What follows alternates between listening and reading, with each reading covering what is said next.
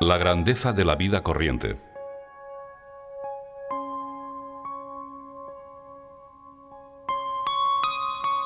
Íbamos hace tantos años por una carretera de Castilla y vimos allá lejos, en el campo, una escena que me removió y que me ha servido en muchas ocasiones para mi oración.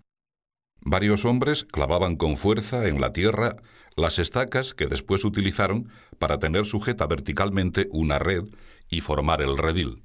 Más tarde se acercaron a aquel lugar los pastores con las ovejas, con los corderos. Los llamaban por su nombre, y uno a uno entraban en el aprisco para estar todos juntos, seguros.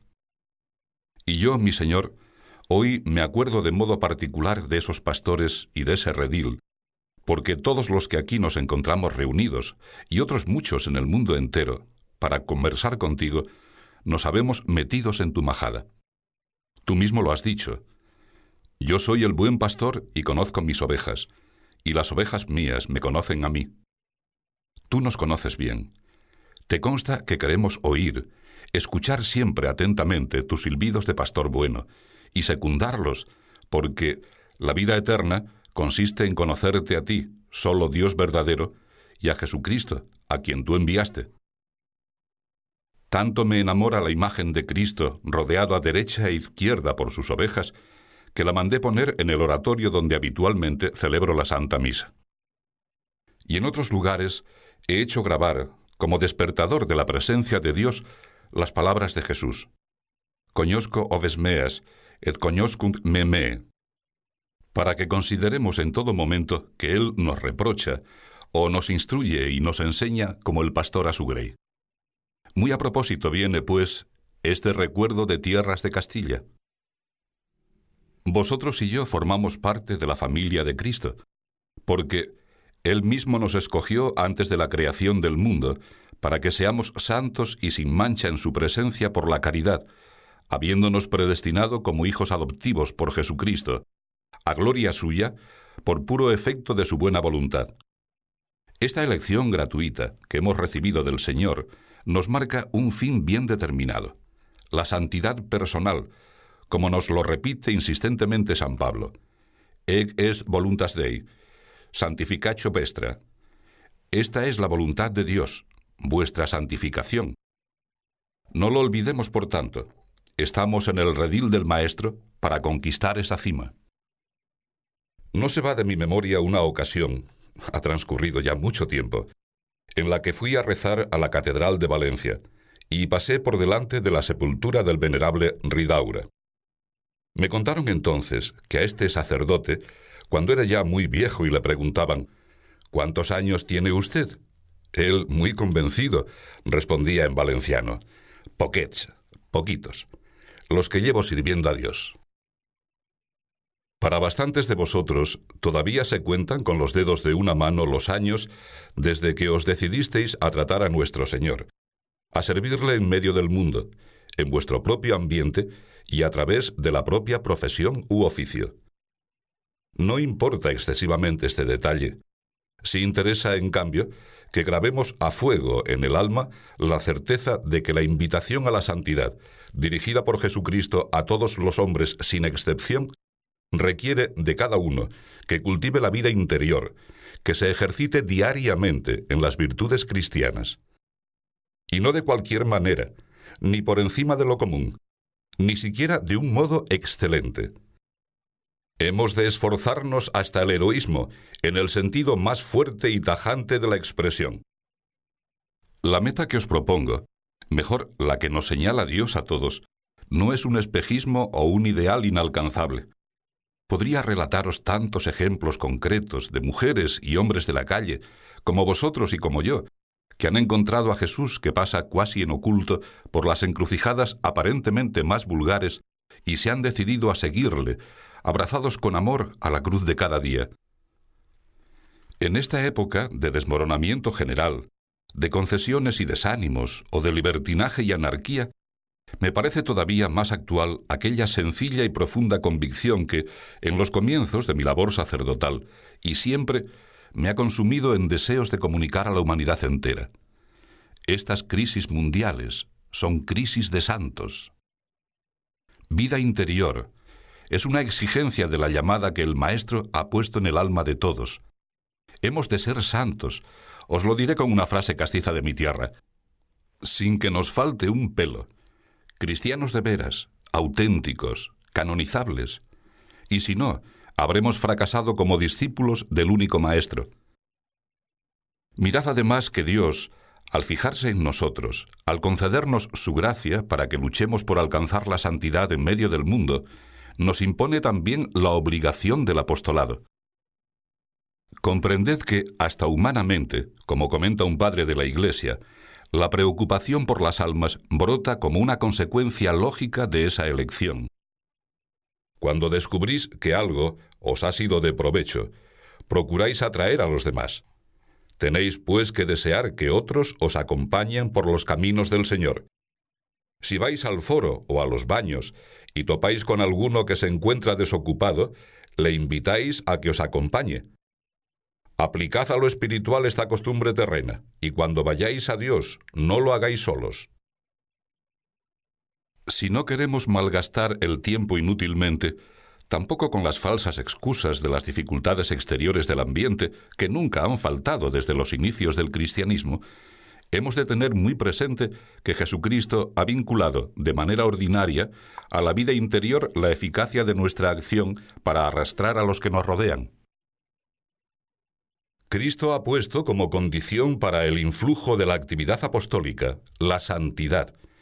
Me corrijo, el esfuerzo de nuestra fidelidad, porque santos en la tierra no lo seremos nunca.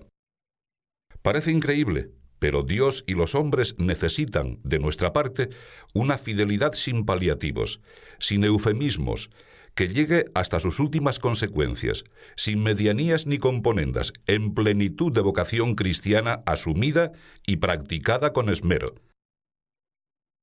Quizá alguno de vosotros piense que me estoy refiriendo exclusivamente a un sector de personas electas.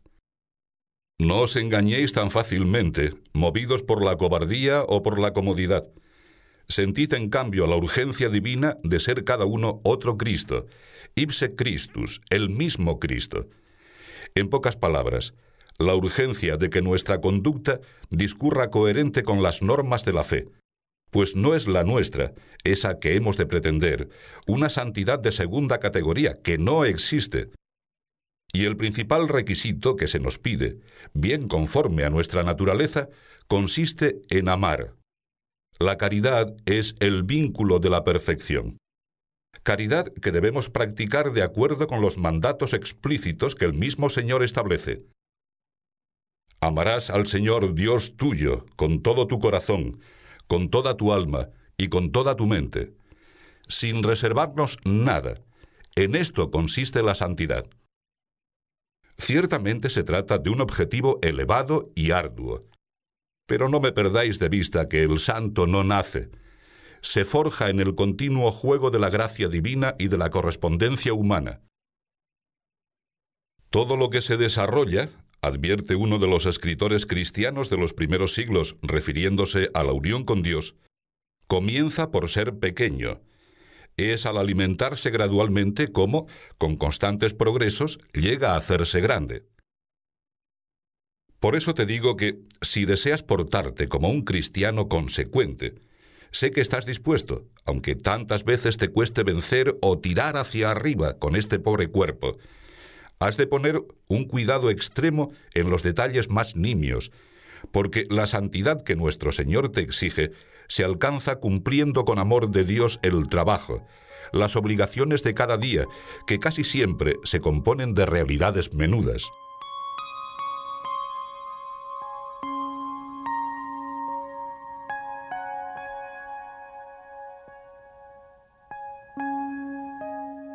Pensando en aquellos de vosotros que, a la vuelta de los años, todavía se dedican a soñar, con sueños vanos y pueriles, como Tartarín de Tarascón, en la caza de leones por los pasillos de su casa, allí donde si acaso no hay más que ratas y poco más, pensando en ellos, insisto, os recuerdo la grandeza de la andadura a lo divino en el cumplimiento fiel de las obligaciones habituales de la jornada, con esas luchas que llenan de gozo al Señor y que sólo Él y cada uno de nosotros conocemos. Convenceos de que ordinariamente no encontraréis lugar para hazañas deslumbrantes, entre otras razones porque no suelen presentarse.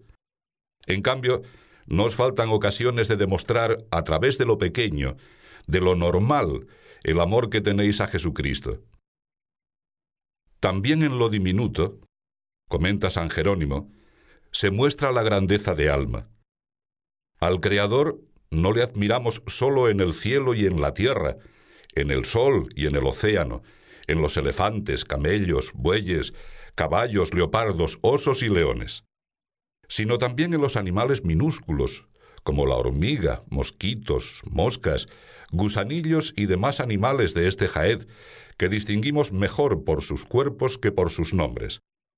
Tanto en los grandes como en los pequeños admiramos la misma maestría.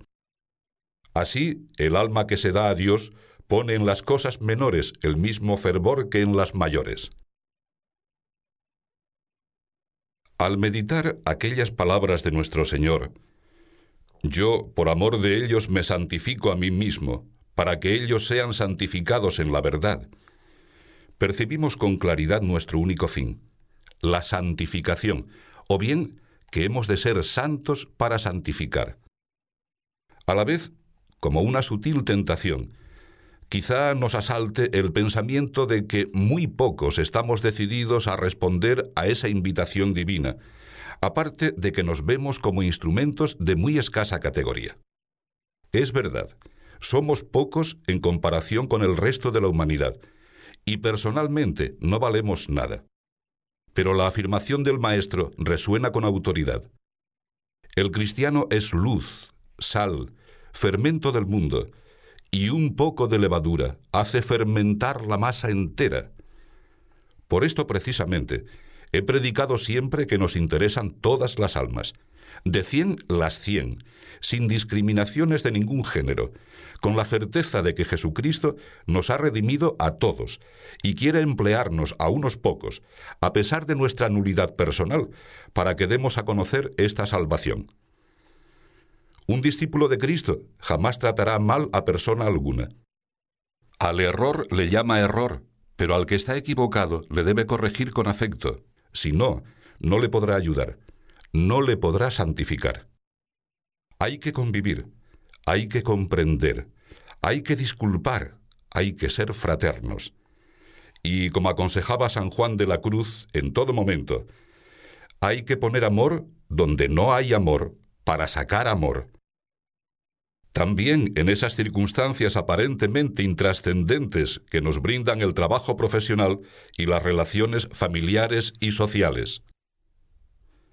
Por lo tanto, Tú y yo aprovecharemos hasta las más banales oportunidades que se presenten a nuestro alrededor para santificarlas, para santificarnos y para santificar a los que con nosotros comparten los mismos afanes cotidianos, sintiendo en nuestras vidas el peso dulce y sugestivo de la corredención.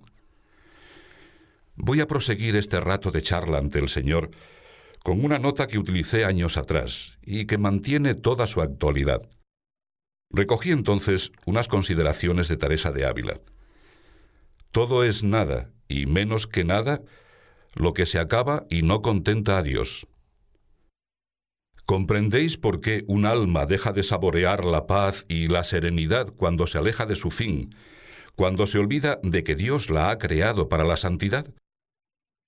Esforzaos para no perder nunca este punto de mira sobrenatural, tampoco a la hora de la distracción o del descanso, tan necesarios en la vida de cada uno como el trabajo.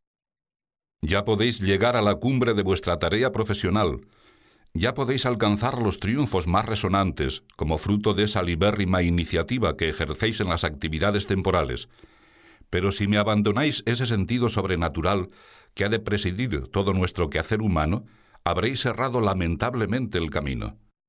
Permitidme una corta digresión que viene perfectamente al caso.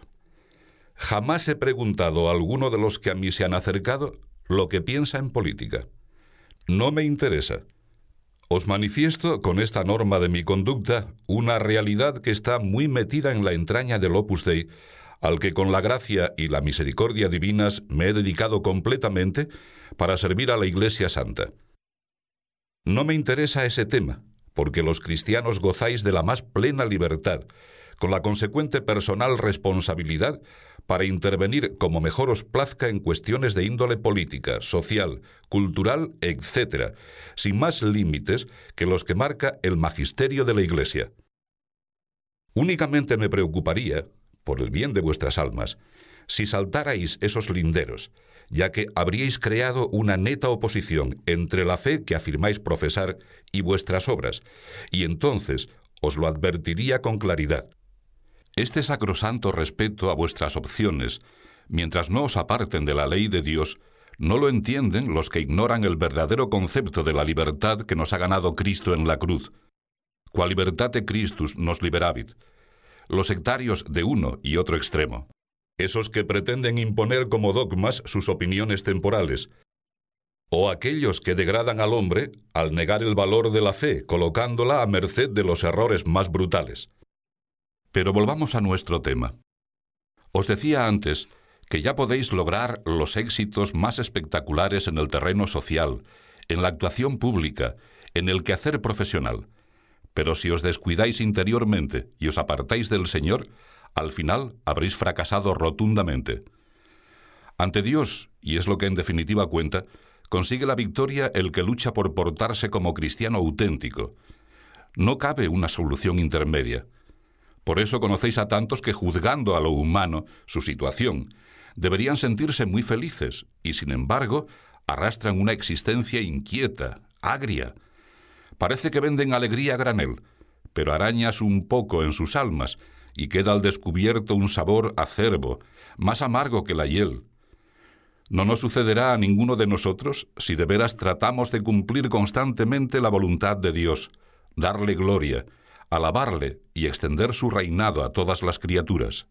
Me produce una pena muy grande enterarme de que un católico, un hijo de Dios que por el bautismo está llamado a ser otro Cristo, tranquiliza su conciencia con una simple piedad formularia, con una religiosidad que le empuja a rezar de vez en cuando, solo si piensa que le conviene, a asistir a la Santa Misa en los días de precepto y ni siquiera todos, mientras cuida puntualmente que su estómago se quede tranquilo, comiendo a horas fijas, a ceder en su fe, a cambiarla por un plato de lentejas con tal de no renunciar a su posición. Y luego, con desfachatez o con escándalo, utiliza para subir la etiqueta de cristiano. No, no nos conformemos con las etiquetas. Os quiero cristianos de cuerpo entero, de una pieza. Y para conseguirlo, habréis de buscar sin componendas el oportuno alimento espiritual. Por experiencia personal os consta, y me lo habéis oído repetir con frecuencia para prevenir desánimos, que la vida interior consiste en comenzar y recomenzar cada día. Y advertís en vuestro corazón, como yo en el mío, que necesitamos luchar con continuidad. Habréis observado en vuestro examen, a mí me sucede otro tanto. Perdonad que haga estas referencias a mi persona, pero mientras os hablo, estoy dando vueltas con el Señor a las necesidades de mi alma, que sufrís repetidamente pequeños reveses, y a veces se os antoja que son descomunales, porque revelan una evidente falta de amor, de entrega, de espíritu de sacrificio, de delicadeza. Fomentad las ansias de reparación con una contrición sincera, pero no me perdáis la paz. Allá por los primeros años de la década de los cuarenta, iba yo mucho por Valencia. No tenía entonces ningún medio humano, y con los que, como vosotros ahora, se reunían con este pobre sacerdote, hacía la oración donde buenamente podíamos, algunas tardes en una playa solitaria. Como los primeros amigos del Maestro, ¿recuerdas?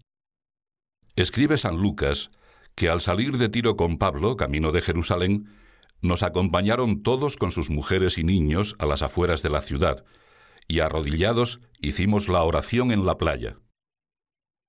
Pues un día, a última hora, durante una de aquellas puestas de sol maravillosas, vimos que se acercaba una barca a la orilla y saltaron a tierra unos hombres morenos, fuertes como rocas, mojados, con el torso desnudo, tan quemados por la brisa que parecían de bronce. comenzaron a sacar del agua la red repleta de peces brillantes como la plata que traían arrastrada por la barca. Tiraban con mucho brío, los pies hundidos en la arena, con una energía prodigiosa. De pronto vino un niño, muy tostado también. Se aproximó a la cuerda, la agarró con sus manecitas y comenzó a tirar con evidente torpeza. Aquellos pescadores rudos, nada refinados, debieron de sentir su corazón estremecerse y permitieron que el pequeño colaborase. No lo apartaron, aunque más bien estorbaba. Pensé en vosotros y en mí, en vosotros que aún no os conocía y en mí, en ese tirar de la cuerda todos los días, en tantas cosas. Si nos presentamos ante Dios nuestro Señor como ese pequeño, convencidos de nuestra debilidad, pero dispuestos a secundar sus designios, alcanzaremos más fácilmente la meta, Arrastraremos la red hasta la orilla, colmada de abundantes frutos, porque donde fallan nuestras fuerzas llega el poder de Dios.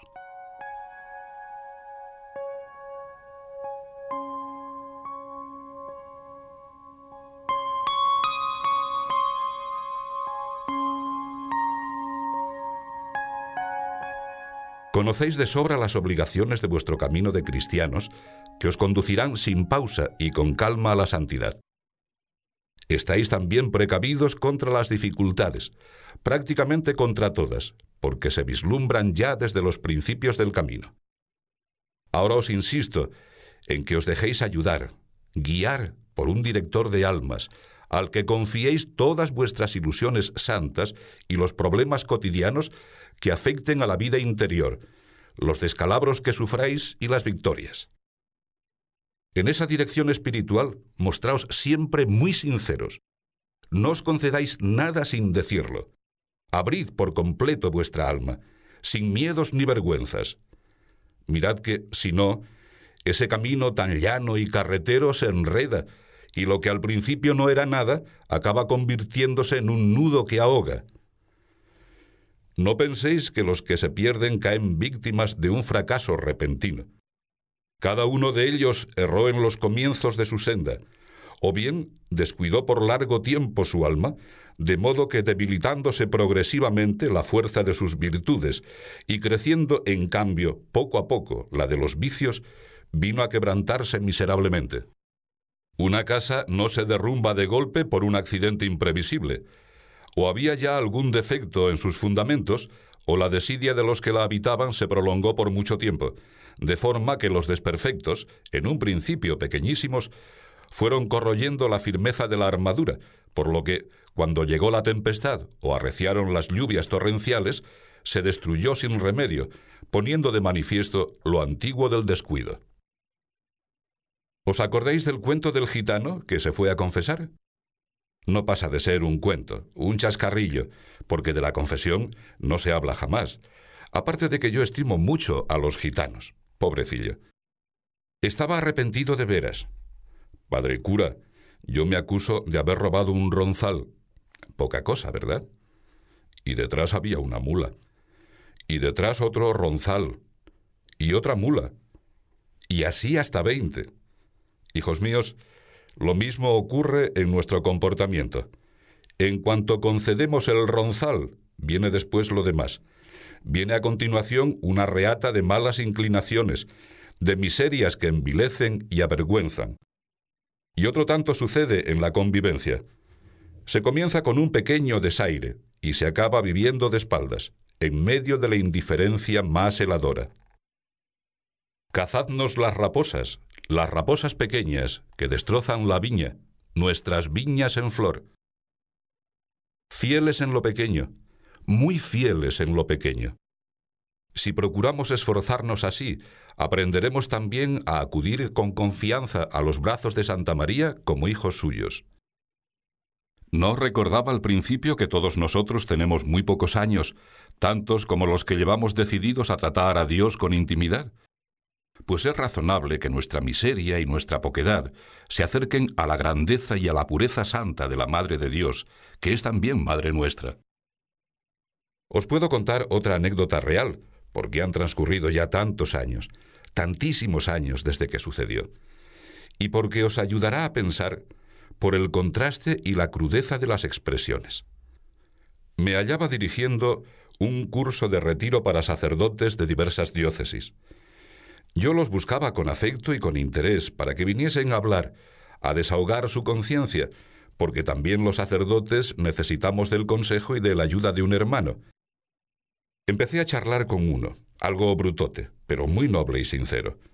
Le tiraba de la lengua un poco, con delicadeza y con claridad, para restañar cualquier herida que hubiera allá dentro, en su corazón. En un determinado momento me interrumpió, más o menos con estas palabras. Yo tengo una envidia muy grande de mi burra. Ha estado prestando servicios parroquiales en siete curatos. Y no hay nada que decir de ella. Ay, si yo hubiera hecho lo mismo. Quizá, examínate a fondo, tampoco merezcamos nosotros la alabanza que ese curita de pueblo cantaba de su burra. Hemos trabajado tanto, hemos ocupado tales puestos de responsabilidad, has triunfado en esta y en aquella tarea humana, pero en la presencia de Dios, ¿no encuentras nada de lo que no debas lamentarte? ¿Has intentado de verdad servir a Dios y a tus hermanos los hombres? ¿O has fomentado tu egoísmo, tu gloria personal, tus ambiciones, tu éxito exclusivamente terreno y penosamente caduco? Si os hablo un poco descarnadamente, es porque yo quiero hacer una vez más un acto de contrición muy sincero y porque quisiera que cada uno de vosotros también pidiera perdón.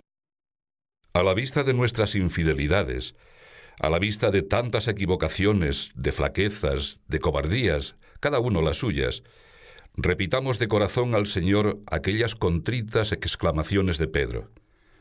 Domine, tu omnia nosti, Tú, Shis, cuya amote. Señor, tú lo sabes todo. Tú sabes que te amo, a pesar de mis miserias. Y me atrevo a añadir, tú conoces que te amo precisamente por esas miserias mías, pues me llevan a apoyarme en ti, que eres la fortaleza, cuya tú es Deus, fortitudo mea. Y desde ahí recomencemos. Vida interior santidad en las tareas ordinarias, santidad en las cosas pequeñas, santidad en la labor profesional, en los afanes de cada día. Santidad para santificar a los demás.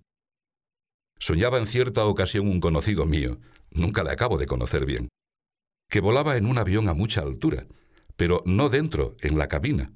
Iba montado sobre las alas. Pobre desgraciado. Cómo padecía y se angustiaba. Parecía que nuestro Señor le daba a entender que así van, inseguras, con zozobras, por las alturas de Dios, las almas apostólicas que carecen de vida interior, o la descuidan, con el peligro constante de venirse abajo, sufriendo, inciertas.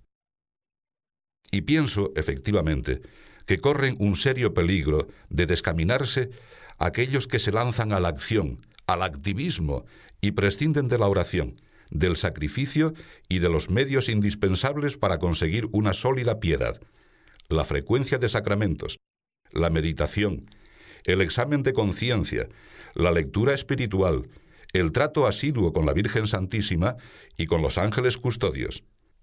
Todo esto contribuye además, con eficacia insustituible, a que sea tan amable la jornada del cristiano, porque de su riqueza interior fluyen la dulcedumbre y la felicidad de Dios como la miel del panal. En la personal intimidad, en la conducta externa, en el trato con los demás, en el trabajo, cada uno ha de procurar mantenerse en continua presencia de Dios con una conversación, un diálogo, que no se manifiesta hacia afuera. Mejor dicho, no se expresa de ordinario con ruido de palabras, pero sí se ha de notar por el empeño y por la amorosa diligencia que pondremos en acabar bien las tareas, tanto las importantes como las menudas. Si no procediéramos con ese tesón, seríamos poco consecuentes con nuestra condición de hijos de Dios, porque habríamos desperdiciado los recursos que el Señor ha colocado providencialmente a nuestro alcance para que arribemos al estado del varón perfecto, a la medida de la edad perfecta según Cristo. Durante la última guerra española, viajaba yo con frecuencia para atender sacerdotalmente a tantos muchachos que se hallaban en el frente. En una trinchera escuché un diálogo que se me quedó muy grabado. Cerca de Teruel, un soldado joven comentaba de otro, por lo visto un poco indeciso, pusilánime. Ese no es un hombre de una pieza. Me causaría una tristeza enorme que de cualquiera de nosotros se pudiera afirmar con fundamento que somos inconsecuentes. Hombres que aseguran que quieren ser auténticamente cristianos, santos, pero que desprecian los medios, ya que en el cumplimiento de sus obligaciones no manifiestan continuamente a Dios su cariño y su amor filial. Si así se dibujara nuestra actuación, tampoco seríamos, ni tú ni yo, cristianos de una pieza. Procuremos fomentar en el fondo del corazón un deseo ardiente, un afán grande de alcanzar la santidad, aunque nos contemplemos llenos de miserias. No os asustéis. A medida que se avanza en la vida interior, se perciben con más claridad los defectos personales. Sucede que con la ayuda de la gracia se transforma como en unos cristales de aumento y aparecen con dimensiones gigantescas, hasta la mota de polvo más minúscula, el granito de arena casi imperceptible, porque el alma adquiere la finura divina e incluso la sombra más pequeña molesta a la conciencia que sólo gusta de la limpieza de Dios. Díselo ahora, desde el fondo de tu corazón. Señor, de verdad quiero ser santo, de verdad quiero ser un digno discípulo tuyo y seguirte sin condiciones. Y enseguida has de proponerte la intención de renovar a diario los grandes ideales que te animan en estos momentos. Jesús, si los que nos reunimos en tu amor fuéramos perseverantes, si lográsemos traducir en obras esos anhelos que tú mismo despiertas en nuestras almas, preguntaos con mucha frecuencia, ¿yo para qué estoy en la tierra? Y así procuraréis el perfecto acabamiento, lleno de caridad, de las tareas que emprendáis cada jornada y el cuidado de las cosas pequeñas. Nos fijaremos en el ejemplo de los santos. Personas como nosotros, de carne y hueso, con flaquezas y debilidades, que supieron vencer y vencerse por amor de Dios. Consideraremos su conducta y, como las abejas, que destilan de cada flor el néctar más precioso, aprovecharemos de sus luchas. Vosotros y yo aprenderemos también a descubrir tantas virtudes en los que nos rodean, nos dan lecciones de trabajo, de abnegación, de alegría, y no nos detendremos demasiado en sus defectos. Solo cuando resulte imprescindible para ayudarles con la corrección fraterna. Como a nuestro Señor, a mí también me gusta mucho charlar de barcas y redes, para que todos saquemos de esas escenas evangélicas propósitos firmes y determinados. Nos cuenta San Lucas que unos pescadores lavaban y remendaban sus redes a orillas del lago de Genesaret. Jesús se acerca a aquellas naves atracadas en la ribera y se sube a una, a la de Simón.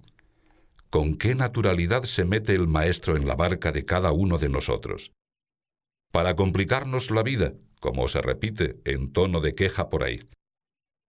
Con vosotros y conmigo se ha cruzado el Señor en nuestro camino para complicarnos la existencia delicadamente, amorosamente. Después de predicar desde la barca de Pedro, se dirige a los pescadores. Duc et laxate recia vestra in capturam. Bogad mar adentro, y echad vuestras redes. Fiados en la palabra de Cristo, obedecen y obtienen aquella pesca prodigiosa. Y mirando a Pedro, que como Santiago y Juan no salía de su asombro, el Señor le explica, No tienes que temer, de hoy en adelante serán hombres los que has de pescar. Y ellos, sacando las barcas a tierra, dejadas todas las cosas, le siguieron. Tu barca, tus talentos, tus aspiraciones, tus logros, no vale para nada, a no ser que la dejes a disposición de Jesucristo, que permitas que Él pueda entrar ahí con libertad, que no la conviertas en un ídolo. Tú solo, con tu barca, si prescindes del Maestro, sobrenaturalmente hablando, marchas derecho al naufragio. Únicamente si admites, si buscas la presencia y el gobierno del Señor, estarás a salvo de las tempestades y de los reveses de la vida. Pon todo en las manos de Dios. Que tus pensamientos, las buenas aventuras de tu imaginación, tus ambiciones humanas nobles, tus amores limpios, pasen por el corazón de Cristo. De otro modo, tarde o temprano, se irán a pique con tu egoísmo. Si consientes en que Dios señoree sobre tu nave, que Él sea el amo, qué seguridad. También cuando parece que se ausenta, que se queda adormecido, que se despreocupa y se levanta la tormenta en medio de las tinieblas más oscuras. Relata San Marcos que en esas circunstancias se encontraban los apóstoles. Y Jesús, al verles remar con gran fatiga, por cuanto el viento les era contrario, a eso de la cuarta hora nocturna vino hacia ellos caminando sobre el mar. Cobrad ánimo, soy yo, no tenéis nada que temer. Y se metió con ellos en la barca y cesó el viento. Hijos míos, ocurren tantas cosas en la tierra. Os podría contar de penas, de sufrimientos, de malos tratos, de martirios, no le quito ni una letra, del heroísmo de muchas almas. Ante nuestros ojos, en nuestra inteligencia brota a veces la impresión de que Jesús duerme, de que no nos oye. Pero San Lucas narra cómo se comporta el Señor con los suyos. Mientras ellos, los discípulos, iban navegando, se durmió Jesús al tiempo que un viento recio alborotó las olas, de manera que, llenándose de agua la barca, corrían riesgo. Con esto se acercaron a él y le despertaron, gritando, Maestro, que perecemos. Puesto Jesús en pie, mandó al viento y a la tormenta que se calmasen, e inmediatamente cesaron, y siguió una gran bonanza. Entonces les preguntó, ¿Dónde está vuestra fe? Si nos damos, Él se nos da. Hay que confiar plenamente en el Maestro. Hay que abandonarse en sus manos sin cicaterías. Manifestarle con nuestras obras que la barca es suya, que queremos que disponga a su antojo de todo lo que nos pertenece. Termino acudiendo a la intercesión de Santa María con estos propósitos. A vivir de fe, a perseverar con esperanza, a permanecer pegados a Jesucristo, a amarle de verdad, de verdad, de verdad, a recorrer y saborear nuestra aventura de amor que enamorados de Dios estamos, a dejar que Cristo entre en nuestra pobre barca y tome posesión de nuestra alma como dueño y Señor, a manifestarle con sinceridad que nos esforzaremos en mantenernos siempre en su presencia, día y noche, porque Él nos ha llamado a la fe, ex ego quia vocastime.